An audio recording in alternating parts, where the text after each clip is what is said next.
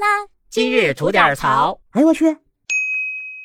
您好，我是不播新闻只吐槽的肖阳峰。现在啊，工作不好找，这大家都知道哈。好容易找到一工作呢，挣的少点大家也能理解。但要说刚找了一工作就为他背上贷款，还让单位在自己身上夸夸动刀一通整形，这种离谱的事儿，您听说过吗？哎，话说呀，小陈是一名刚毕业的大学生。他呢来到了成都，想在当地找份工作。因为上学的时候啊，还借了一些助学贷款，想着甭管怎么着啊，找个工作挣点钱，先把这助学贷款给还上。就夸夸一通投简历啊，这种经历估计大家也都有过。哎，没多长时间，他就收到了一家美容科技的面试邀约。这岗位呢是前台接待，看着吧待遇优厚，并且呢工作还挺轻松。而在去面试的过程中呢，小陈就发现啊，这单位的面试人员啊，那是相当的热情啊，对他呀是嘘寒问暖、端茶倒水，一时间把这小陈都整不会了。现在医美机构都那么 nice 吗？这太带劲了吧！这个，哎，在沟通中吧，面试人员呢还询问了这小陈是否考虑过整容啊，对整容什么的了解不了解什么的。那这小陈觉得面试的是医疗美容公司嘛，人家问这种问题也是很正常的哈，就随口应承下来了。整个面试过程啊，聊的是非常的顺利。回去没几天啊，他就接到了这家机构的录用通知。哎，小陈觉得自己还挺幸运，高高兴兴的就去了。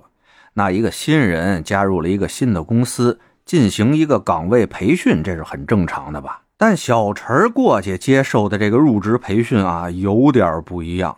刚到单位以后，就一帮人啊围着他，就一通爆喷啊，各种关于医美的常识啊，各种医美项目啊，就往他身上招呼着。这培训，好家伙，都有点当初江南七怪教郭靖那意思了。那小陈就努力学习呗。但过了两天，这画风就有点变了，一帮人啊围着小陈 CPU，就跟他说啊：“你既然想干这医美行业，光干一前台能挣多少钱啊？”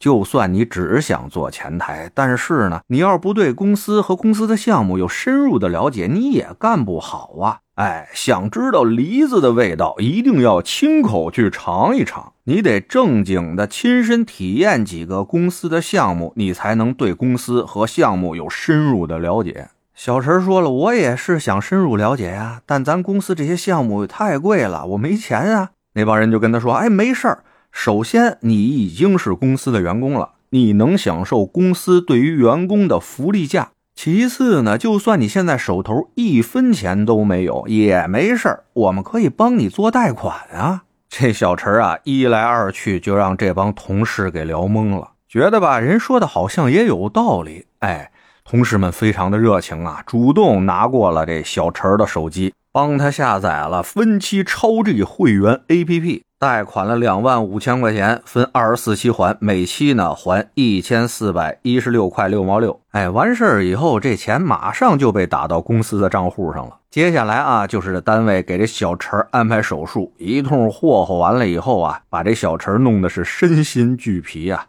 他呢休息了半个月以后，养的差不多了，回到了公司上班。但这回再回去啊，一切可都不一样了。原来热情洋溢的同事们突然变得像陌生的路人一样。给他安排的岗位呢，也不是原来应聘的前台这个岗位，而是给他安排了一个单人的房间，啥都没有啊，跟关紧闭一样。每天里啊，要不是给他安排一些跑前跑后的杂活，要不然啊，就是根本没人理他，就在那儿晾着他。而且啊，没过两天就各种在他身上找茬儿，最后呢，更是在第六天头上直接就把他给开除了。小陈回到家以后，那叫一个憋屈啊！钱钱没挣着，还背了一身贷款，又让人在身上一通动刀，这叫怎么个事儿啊？越想越不对啊！上网一查，才发现有他这种经历的人还真不少。这路公司啊，压根儿就是打着招聘的名义那儿拉客户呢。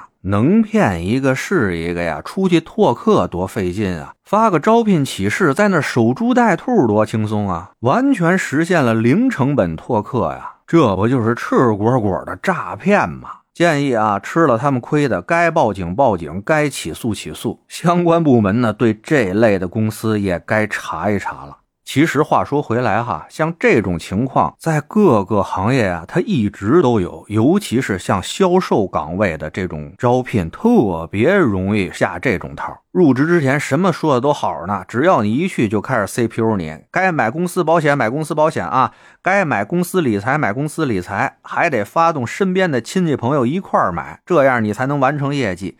这个跟那医美那做法不是基本上没啥区别吗？在这儿啊，真的得提醒各位求职者，一定要擦亮我们的双眼。直说那应聘的单位还没让你挣着钱呢，就让你花钱，那有一个算一个，就让他们家玩蛋去，没一个是好东西。您知道了吧？得嘞，我是每天陪您聊会儿天的肖阳峰。您要是没聊够的话啊，咱这还长节目呢，叫左聊右侃啊，是讲些奇闻异事的。您得空也过来听听呗。我先谢谢您了，今儿就这，回见了您的。